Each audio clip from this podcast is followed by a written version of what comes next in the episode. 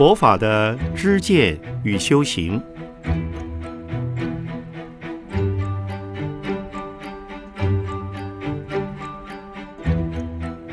圣严法师著。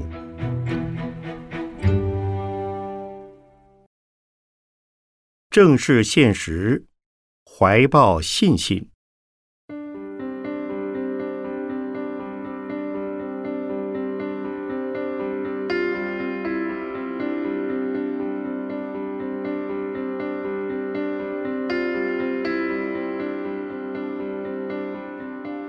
现在的台湾社会，普遍有种不安定感。这种不安定感是由每一个人所形成的。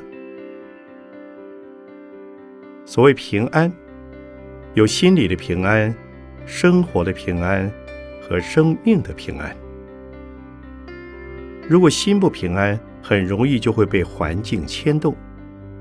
一旦环境里产生变动，或因他人的一句话、一个动作，甚至是媒体上的一个讯息，自己的心马上就跟着起伏。起初是心不安，接着影响生活不安，最后连生命也不安稳了。而这些不安一样一样重叠起来，有点像漩涡一样。会一个带着一个，一个牵动一个，导致结果越来越严重，越来越麻烦。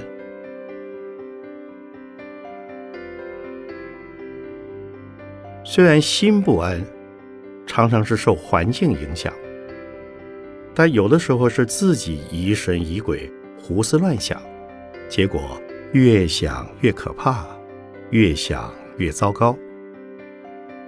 严重者会造成忧郁症，甚至自己自杀或者妻子自杀。这些都是因为心理不安而影响了生活与生命的不安定感。要如何安心？就是要正视现实。这就像是一个人在夜里赶路。一路上没有灯，黑漆漆的，越走越害怕。怕什么呢？怕黑夜里有鬼，怕黑夜之中突然跑出什么野兽攻击。但如果是打了灯，或者几个人结队一起走，就不会觉得不安了。当自己觉得不安的时候，要反问自己。不安是为了什么？比方说，夜里有人在你背后吹了一口气，你感到害怕，开始胡思乱想；而你往后一看，没有人，就更加疑神疑鬼了。在这种情况下，其实可以找别人来看一看，是不是真有什么看不见的东西。也可能什么都没有，只是自己的心理作用。遇到任何不安的状况，如果能够面对它、正视它，问题往往也就消失了。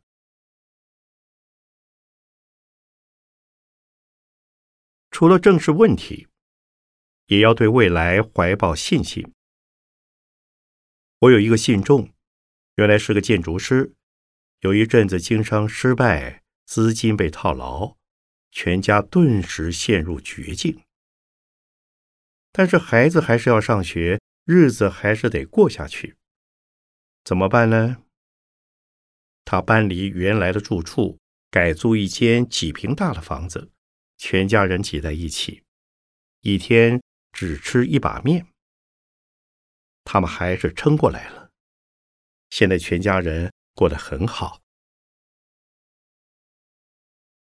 这就是说，当你心理上觉得已经走到了绝境，无路可走，不敢往前走，也不想往前走，这种心态非常危险，会把自己的未来和整个家庭带入绝境。如果说心态调整一下，相信天无绝人之路，相信今天能过，明天也一定能过，相信今天只吃一把面，明天应该也可以找到一把面吃。永远对未来怀抱信心与希望，这样的时候，人生就会跟着改变。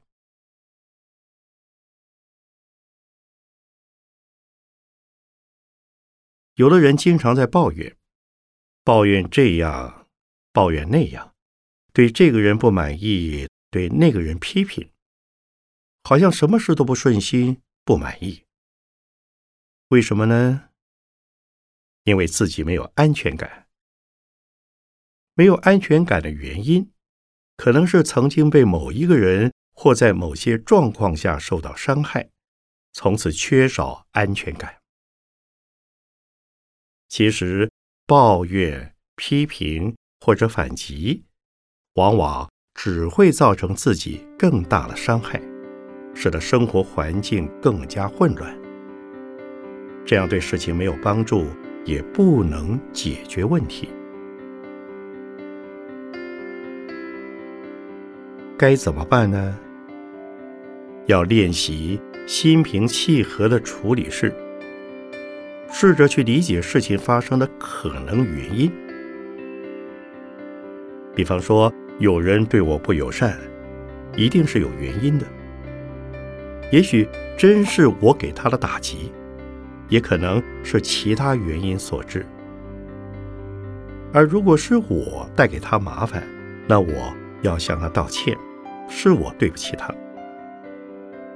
如果不是因为我，而是另有其他因素使他烦恼，那我更不需要反击他、埋怨他，反而要看看还可以怎样的帮助他。如果是这样子，我们的心经常是安稳的，生活是安定的，人生也一定是平安的。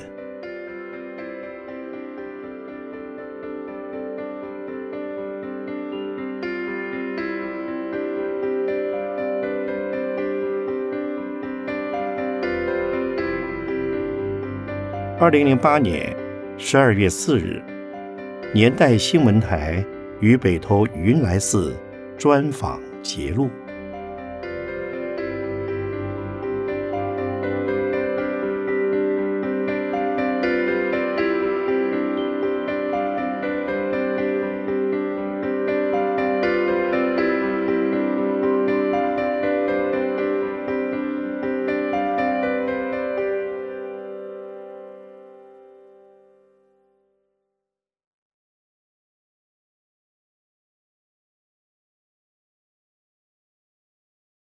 命哲学难以解决的问题。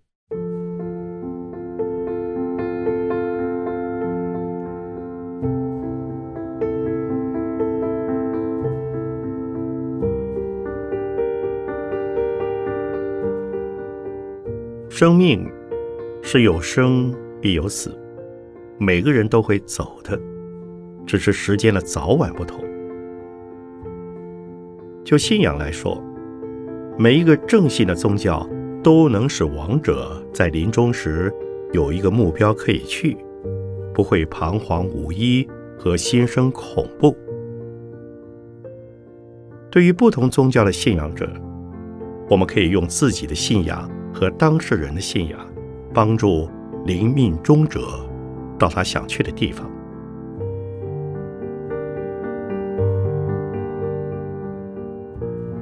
面对生死问题，完全靠理性、知识的力量是不够的。特别是面对亲人的生离死别，光是理性的观念疏解，未必能勇敢的面对和接受。此时必须靠宗教信仰。例如，有一位很知名的人文学者，一向不主张。人生需要宗教信仰，但是当他的母亲往生时，他发现自己一生投入了哲学却帮不了忙。于是他开始接触各种宗教，体会宗教是一种心灵的寄托，而佛教又特别强调能够用自己的力量帮助自己。所以，人在生前最好要有宗教信仰，用宗教的力量来帮助自己。但如果生前没有宗教信仰，就只好靠他人的力量来帮助自己。以佛教来讲，念佛助念，就是借由他人的力量，把心意与信心不断的传达给往生者，使往生者能感受得到他住的力量。人在世的时候，因为有身体的关系。所以感受较迟钝，但是当色身生命停止以后，只剩下敏锐的神识。尤其亲人的念佛，往生者很容易接收到。如果亲人往生时，家人不在遗体的身边，即使是远在海外的念佛和心念，往生者还是能感受得到。中国人迷信请法师诵经比较有用，其实法师主要是带领亡者和家属一起诵经，回向亲人。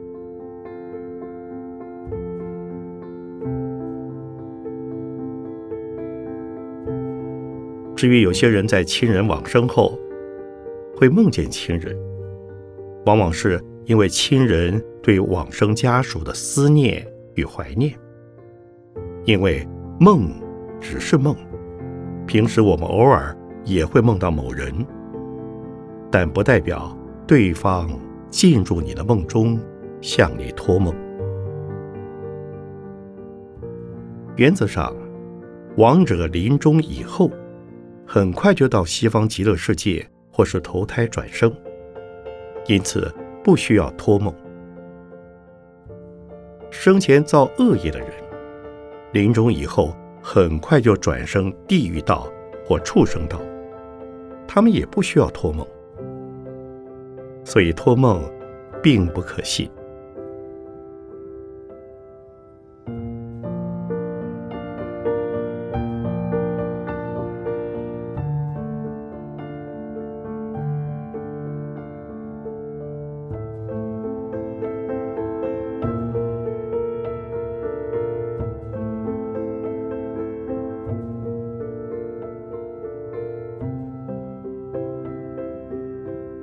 刊于《法古杂志》一六一期。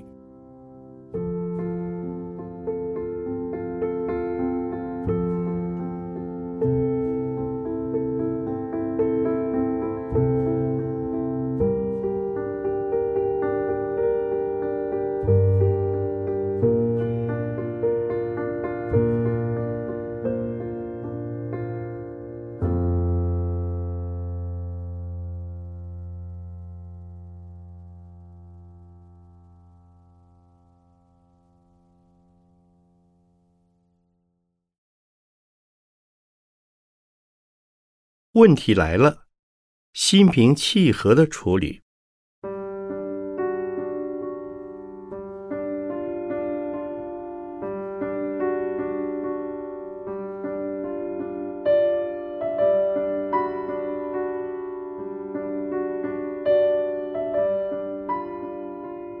碰到了问题，是需要用智慧去面对的。不过前提就是。如果不能心平气和的，那就很难处理解决问题。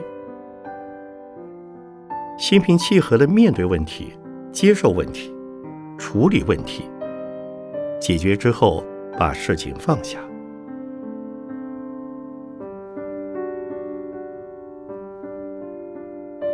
为什么说要心平气和呢？如果心不平气不和。就很容易说错话，反而使问题更严重。就算和对方争得面红耳赤，也不会有帮助。但是，在遇到问题的当下，要怎么去调服自己的情绪呢？其实，在当下是很难的，也因此，平常就需要练习着观察自己的起心动念。这就好像是军队在作战一样，要靠平时的演练。一旦上战场，才不会自己乱了阵脚。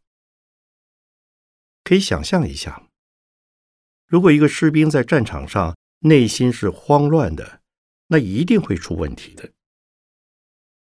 只有一心想着如何执行任务，把自己的安危置之度外，才有可能达成胜利。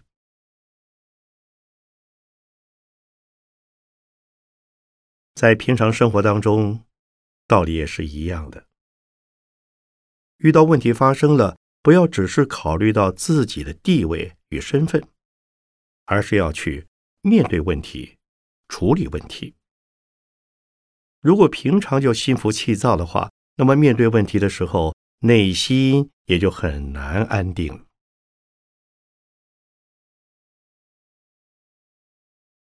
保持正念。清净、心平气和，这些其实都是佛法。佛法的内容并不会很宗教化，也不神秘，而是一般人日常生活中都可以用得上的。佛法最主要的作用就是要落实于生活之中，这需要每一个人去体会、身体力行的去做。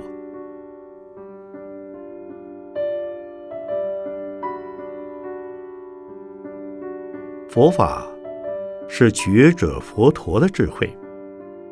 我是把佛法做的转述，是深奥的古代语文演绎出现代人能够听懂、了解的语言，并且能够与实际的生活配合。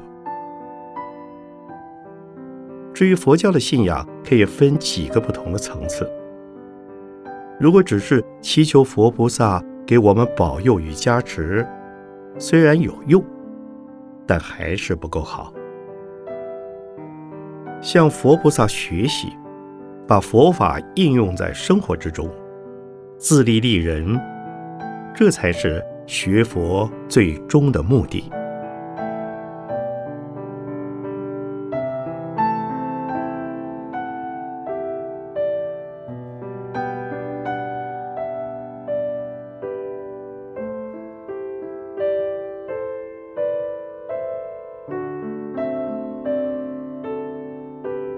刊于《法古杂志》一六三期。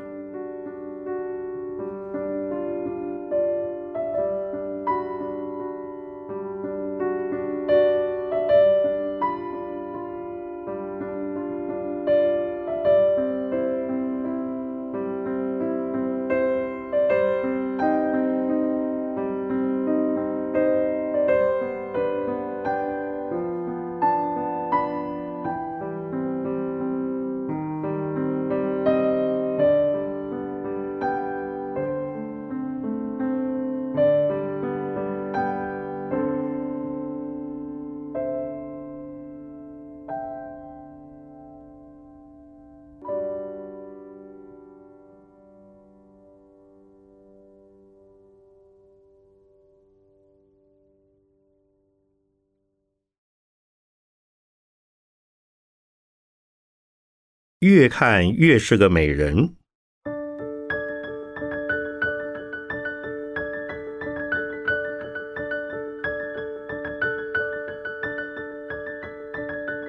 爱美是人的天性。现代女性为了追求美丽，花费了许多金钱来整容、塑身，或是购买高级化妆品。所以在各种媒体上，我们经常可以看到。琳琅满目的化妆品、整形美容广告，这些现象反映出现代人因为心灵空虚，所以致力于追求外表的美丽，希望吸引别人的注意力，来证明自己的价值。虽然说人不可貌相，但是现今社会多半是以貌取人，而且所谓人要衣装，佛要金装，或是女为悦己者容。基于这些理由，把自己打扮的美一点，似乎没有什么不对。可是，如果将打扮看得太重要，变得走火入魔，又太过分了。就像在东施效颦的故事里，西施凭眉捧心，看起来之所以美丽，因为那是她自然的举止，并非造作而来。东施刻意模仿，反而成了丑八怪。所以，真正的美必须从内心散发出来。如果没有美好的内心质地，就不可能拥有真正的美。真正的美需要长时间慢慢的体会。第一印象的美，则是看到容貌或表情。所留下来的瞬间印象，很容易伪装骗人。所以，一个人的美丑需要经过相处才能知道。如果第一印象看到是美的，以后也越看越美，才是真正的美人。如果不是真正的美，经过一段时间相处后，就会由美变丑。所以，第一印象的美。不能作为判断的标准，因为有可能只是化妆的效果。像现在的一些明星的婚姻非常脆弱，往往一见钟情之后就马上结婚，结婚以后又没有进一步相互了解，于是彼此就越看越不顺眼，最后只好离婚。为什么呢？别人都羡慕他们美好的容貌，但是他们却彼此越看越丑，越看越不是味道，最后只好离婚。原因可能就出在他们缺少真正内涵的美。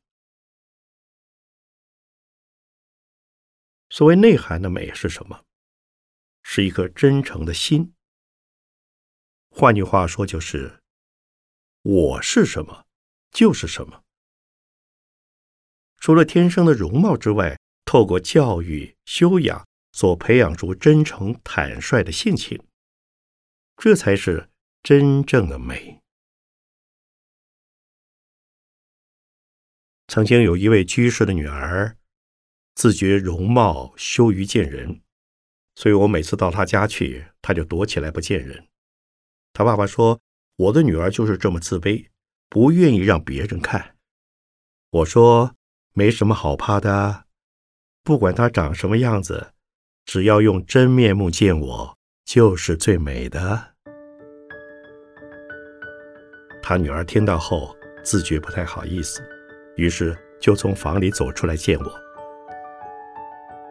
我对她说：“你不丑啊，可是你如果老是觉得自己长得丑。”就会真的变成丑八怪。你要这样想：我有谦虚心，我有慈悲心，我有真诚心，我一点也不丑。几年之后，这个女孩的态度变得落落大方，再也不怕出门见人。我问她：“你还觉得自己丑吗？”他笑说：“我不丑，师傅。”谢谢你。所以，主宰美丑的是自己的内心，而不是外在的容貌。先将自己的心转变为美好的心，别人就会觉得你越看越耐看，越看越是个美人。